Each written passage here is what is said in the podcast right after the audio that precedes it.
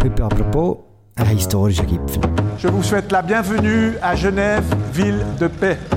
Je vous souhaite de fructueux dialogues dans l'intérêt de vos deux pays et du monde.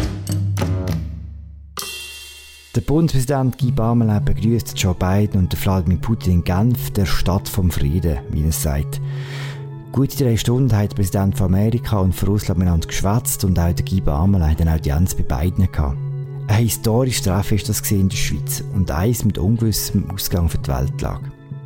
Bei Apropos reden wir heute über die 48 verrückten Stunden von Genf und zwar mit dem Fabian Fellmann, der das Treffen vor Ort verfolgt hat. Mein Name ist Philipp Loser.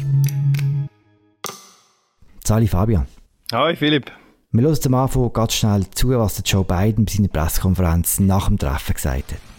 Been a long day for y'all. well, I've just finished the uh, the last meeting of this week's long trip, the U.S.-Russian summit, and I know there were a lot of hype around this meeting, but it's pretty straightforward to me. The meeting. One, there's no substitute, as those of you who've covered me for a while know, for face-to-face dialogue between leaders. None. Drei Stunden lang haben Vladimir Putin und Joe Biden miteinander geschwätzt. Der amerikanische Präsident sagt hier, es gehe nicht darüber, jemandem direkt Zeit zu verbringen. Fabian, du hast den ganzen Tag in Genf verbracht. Kann man heute oben, wir nehmen am Mittwoch zu oben, kurz nach der 8. auf, was kann man sagen über den Ausgang von diesem Gipfel in Genf? Es ist sicher mal ein erstes Kennenlerntreffen gewesen und wenn man will, zum Nennwert nehmen, was die beiden gesagt haben in ihren Medienkonferenzen, ist es ein sehr gutes Treffen. Sie haben beide von einem sehr konstruktiven Treffen geredet.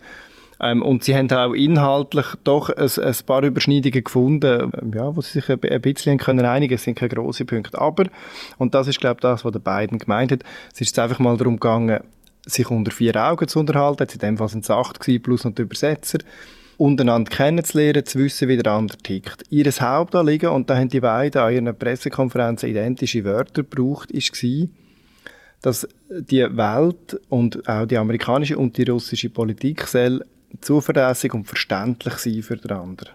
Oder berechenbar und verständlich sein für den anderen, haben sie gesagt. Mhm. Mit anderen Worten, die Phase von der Unsicherheit, wo man gesagt hat, ja, der Putin, der ist völlig unberechenbar, er macht, was er will. Und auf der russischen Seite, der Trump, der macht, was er will, ist völlig unberechenbar. Die Zeit haben die beiden beenden ähm, und zurückkehren zu einem Ort, wo man weiß, was man vom anderen zu erwarten hat. Und du hast das Gefühl, das ist nicht gelungen jetzt in Genf? Der Biden hat gesagt, sie haben die Basis dafür geleitet. Auch der Putin hat sich so ausgedrückt. Der Putin hat gesagt, ja, also totales Vertrauen kann er natürlich in die Amerikaner nicht haben. Aber immerhin haben wir einen Glimpse, also ein Fünkchen Hoffnung und von Vertrauen haben wir heute gespürt. Und der Biden mhm. hat, hat es ähnlich ausgedrückt und hat gesagt, wir müssen jetzt halt einfach in den nächsten Jahren und Monaten schauen, ob die Schritte, die sie jetzt zusammen vereinbart haben, auch wirklich eingehalten werden, ob es dort Fortschritt gibt. Und falls das gelingt, könnte ich mir durchaus vorstellen, dass, dass diesen beiden heute äh, doch ein, ein gewisser Fortschritt gelungen ist. Was man von Putin den Eindruck hat, ist, oder zumindest den Eindruck hat er, glaube ich, vermitteln, ist, dass er den beiden achtet. Er hat mehrmals betont, der beiden sei sehr erfahrener ähm, Staatsmann, er sei ein guter Politiker. Er hat erwähnt, dass wo der beiden ihn als Killer bezeichnet hat, dass der beiden ihm nachher angelüht hat und ihm erklärt hat, warum er das gesagt hat. Und das schätzt er. Und der Trump zum Beispiel hat das nicht gemacht. Der Putin hat die beiden wörtlich miteinander verglichen oder namentlich miteinander verglichen. Der Trump sieht dort eben sehr anders. Er hat zum Beispiel seine Fragen ausgeglichen. Und der Biden, der sting her und gab Antworten. Hm. Die Antworten passen dem Putin nicht immer. Aber ich glaube, er sieht in beiden durchaus einen, wo man kann Abmachungen mit dem ähm, vereinbaren und die werden dann auch gehalten, so wie man sie abgemacht hat. Das ist interessant, weil die Erwartungen in das Treffen waren ja recht tief, gewesen, weil man auch gesagt hat, die beiden mögen sich ja überhaupt nicht einerseits das und andererseits hat es auch noch so die, so die kleinen Zeichen heute gegeben am Gipfel. Der Putin ist zum Beispiel gekommen und hat sich vom Guy Parmelin nicht empfangen am Flughafen, wie das eigentlich der Standard wäre und ist selber einfach direkt zu dem Tagungsort, der Villa braust. Er hat auch an seinem Auto kein Fähnchen mit dem Schweizer, äh, mit dem Schweizer Fähnchen drauf. Die beiden hätten das gehabt. Also, und, und der Putin hat am Anfang so ein bisschen kurz angebunden gewesen. Man hat das Gefühl, das ist eher eine frostige Atmosphäre. An der Pressekonferenz nachher hingegeben. Und dann ist dazu gekommen, dass, wo wir da aufs Ende von dem, von dem Treffen gewartet haben, hat es plötzlich geheißen, jetzt geht es zu Ende. Und es ist anderthalb Stunden, anderthalb Stunden weniger lang gewesen, als die Russen und die Amerikaner im Voraus gesagt haben. Sie haben dreieinhalb Stunden geredet, etwa vier Stunden, und es werden fünf bis sechs angesagt Und dann hat man gedacht, oh, das ist kein gutes Zeichen. Und dann ist aber der Putin dermaßen gut gelaunt vor die Presse treten und hat eine Stunde lang Fragen beantwortet. Er hat sich müssen anhören, dass er politische ähm, Gegner einsperren warum dass er das mache, er hat darauf geantwortet.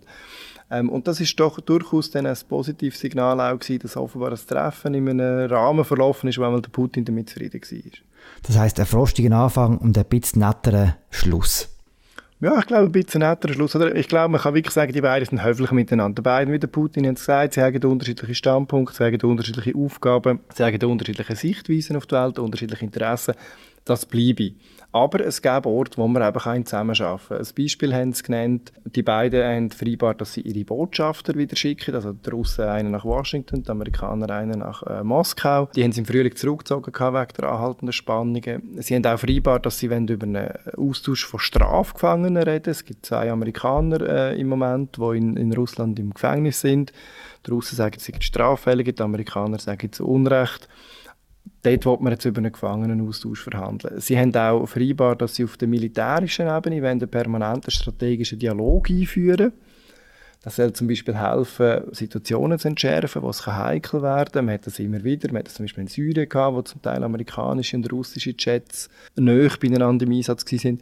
Und da sind so konkrete, so operative Instrumente geschaffen worden, die die jetzt können, testen wie sie miteinander schlagen können. Das heißt, man kann schon nach den drei Stunden sagen, eigentlich, dass Beziehungen, die ja wirklich vor dem Treffen auf einem ziemlichen Tiefstand waren, dass sich die einmal, das einmal anzeichnet, dass die sich könnten durchaus erholen ja, die könnten sich erholen. Man muss das mit ein bisschen Vorsicht anschauen. Ich glaube, Russland hat schon x-mal ähm, auch versprochen, nach Spielregeln zu spielen. Man hat mit der EU äh, einen Partnerschaftsdialog angefangen etc. Und bis zum Schluss hat der Putin gleich gemacht, was Russland dient und, er, und ihm wahrscheinlich dient oder was er das Gefühl hat. Also, der Interessenunterschied verschwindet nicht. Aber ich glaube, eines der Hauptziele ist wirklich, Unfälle zu vermeiden. Und der beiden hat auch gesagt, sie haben jetzt so über künftige Waffensysteme geredet, wo alle ähm, sehr viel schneller reaktionsfähig sind als heutige und auch eine grosse Zerstörungskraft haben, wo das Potenzial erhöht, dass bei einem Missgeschick, bei einem Missverständnis ein Unfall passiert und so ein Krieg losgeht. Und das wollen sie eindämmen. Und ich glaube, ähm, da haben sie durchaus Fortschritt gemacht. Ob denn noch mehr drin liegt, muss ich glaube wirklich zeigen über die Jahre.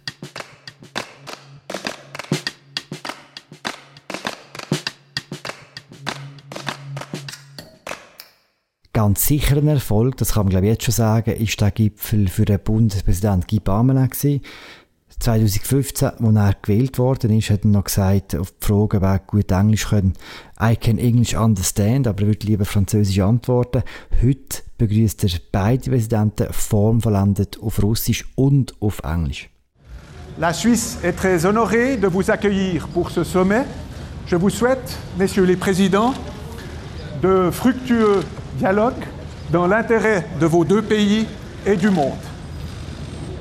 Tous mes voeux et au revoir. Best wishes and goodbye. Usparov i das Vinadi. Wie tust du im Barmela Auftritt bewerten, Fabian?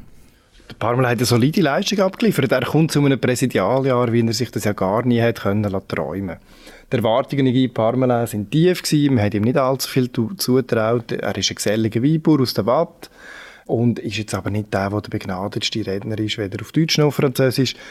Ähm, und mit der Sprache hat er sowieso seine Mühe. Und jetzt kommt er daher und kann Weltpolitik machen und er hat seine Rolle gut gemacht. Er ist der Bundespräsident der daher steht.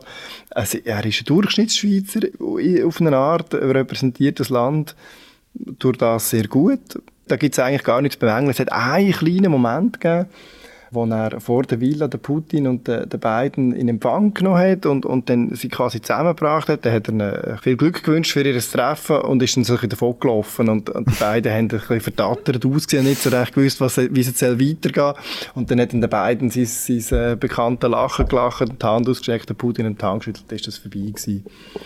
Etwas Zweites, was wir auf der Schweizer Seite nicht so recht wissen, bei den Vorbereitungen ist, es hat dann ein Journalisten-Tovabau gegeben, ähm, gerade am Anfang von dem Treffen.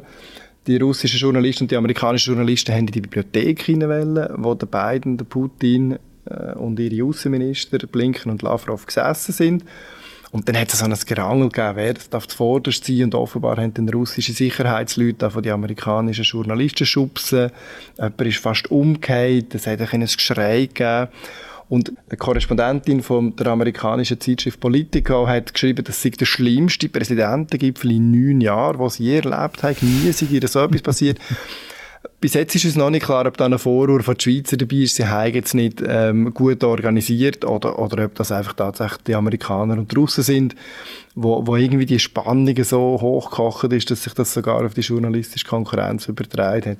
Die Lesart vom Vorfall ist auch sehr unterschiedlich. Der Ria Novosti, die russische staatliche Nachrichtenagentur, hat gesagt, die Amerikaner haben da verschubsen und drängeln und die Amerikaner sind sehr dezidiert der Meinung, sie seien also dann nicht die die die Regeln verletzt haben. So stelle ich es mir vor, dass es im Kalten Krieg zu und her gegangen ist. Auf ein bisschen auf einem anderen Niveau. Gehen wir noch mal kurz zurück zum Guy Parmelin. Er hat ja beide Präsidenten getroffen. Was kannst du uns über die Treffen zwischen der Schweiz und Russland und der Schweiz und Amerika sagen? Zuerst Enttäuschung zur Schweiz und Russland kann ich noch nicht wahnsinnig viel sagen. Der Wladimir Putin ist nach dem Treffen mit den beiden rausgekommen, hat seine Pressekonferenz abgehalten und hat dann eine Delegation von der Schweiz getroffen, der Parmelin, ähm, der Außenminister Gassis, Staatssekretärin Ineichen Fleisch und Lois sind auch dabei gewesen. Und wir haben jetzt noch keine ähm, Pressekonferenz gehabt, wo der Parmelin uns dann auch sagt, was da besprochen worden ist. Es dürfte vor allem um Nettigkeiten gegangen sein, ganz ehrlich gesagt, vielleicht auch noch um die guten Dienste. Äh, vermutlich, hoffentlich hat paar Mal den Nawalny angesprochen. Beim anderen Gespräch mit dem Joe Biden gestern ähm, sind auch der Außenminister Gassis und der äh, Bundespräsident Parmelin und sie haben von einem Gespräch in einer guten, freundlichen Atmosphäre berichtet. Es ist da allerdings ähm, kein konkretes Resultat ähm, zu erwarten gewesen, auch nicht entstanden.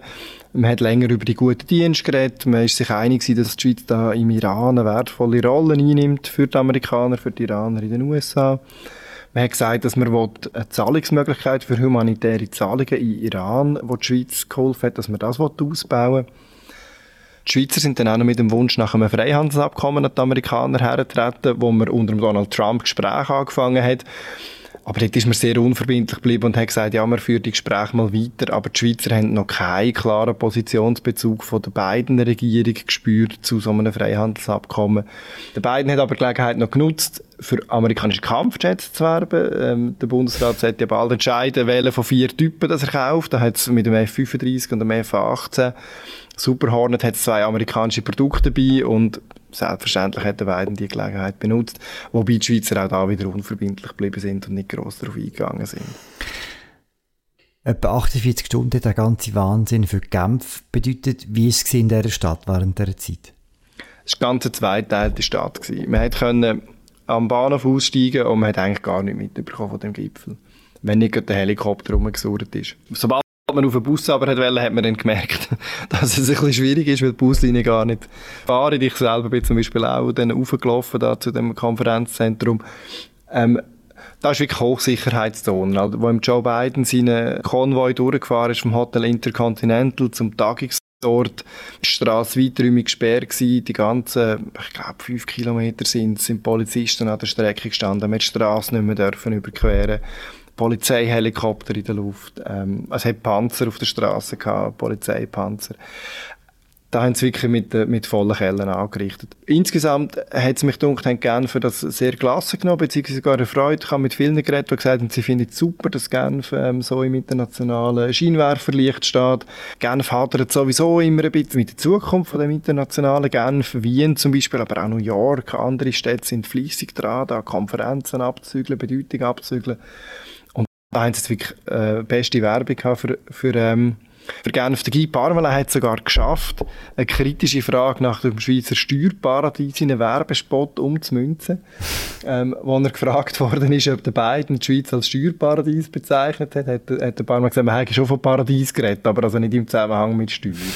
Und ich glaube, genau diese Bilder hat die Schweiz durchaus geschafft, hat sie die Welt rauszuschicken, ähm, Postkarten in Idyllen, das ist gelungen. Mhm. Das zum Beispiel diesem Beitrag von CBS. Lass schnell rein. Everywhere you look in Geneva are symbols of what can be accomplished when the world works together. The League of Nations headquartered here after World War I, the Red Cross founded here, and the Geneva Conventions signed here. Switzerland isn't just known for chocolate and army knives, the Swiss have long been known as being neutral. Geneva is a city that creates the space for diplomacy. The United States and Russia have history here too. Eben, du sagst, es ist unbezahlbare Werbung. Man kann aber ganz konkret sagen, dass er wirklich Geld geflossen ist. Du hast zum Beispiel herausgefunden, wie viel das Hotelzimmer gekostet hat vom Joe Biden. Ja, ganz genau. 32.148 Dollar hat er für die Suite namens The Residence zahlt. Das ist eine 600 Quadratmeter Seite, wo das Hotel anpreist als es Heigtüre so hoch und so schön wie in Versailles, im legendären französischen ähm, Königspalast. Ja, also ist, ist vielleicht Geschmackssache. Ich weiß nicht, ob es ihm Joe Biden gefallen hat. Ich, ich glaube, ich würde jetzt weder 32.000 Franken zahlen noch, noch einen viel tieferen Betrag für eine Nacht in dieser Suite.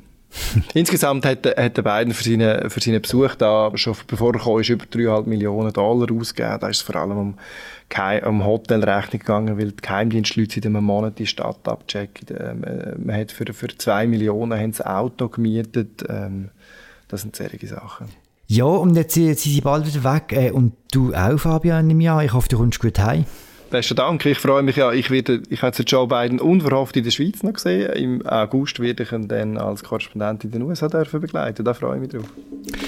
Ja, wir lesen davon. Danke Fabian für deine Zeit. Danke euch fürs Zuhören. Das war eine weitere Folge von «Apropos» im täglichen Podcast vom Tagesanzeiger und der Redaktion der Media. Wir hören uns morgen wieder. Ciao zusammen.